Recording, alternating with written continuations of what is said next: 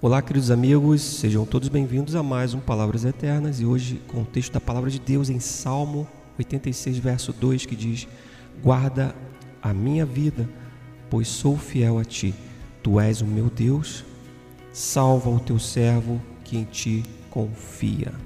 Às vezes as situações escapam das nossas mãos.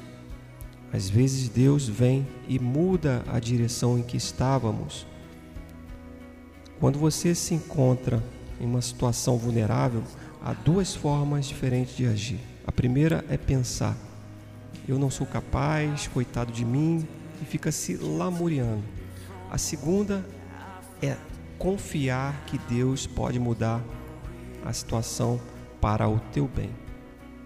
Fé é crer que Deus tem um propósito em cada lição que Ele nos dá. A direção dele pode te levar por caminhos que você não quer ir. Mas ele sabe o que é melhor para cada um de nós. Ele sabe o que é melhor e te dará a vitória. Então, creia nesta palavra.